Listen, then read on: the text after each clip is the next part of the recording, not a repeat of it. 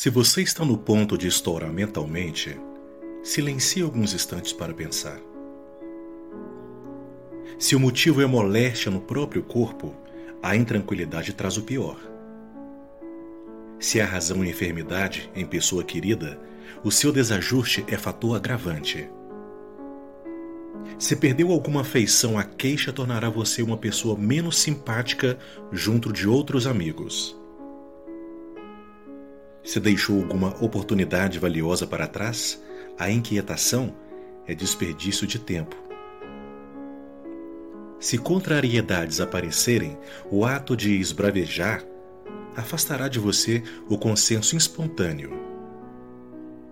Se você praticou um erro, o desespero é porta aberta para faltas maiores. Se você não atingiu o que desejara, a impaciência fará mais larga a distância entre você e o objetivo a alcançar. Enfim, seja qual for a dificuldade, conserve a calma trabalhando.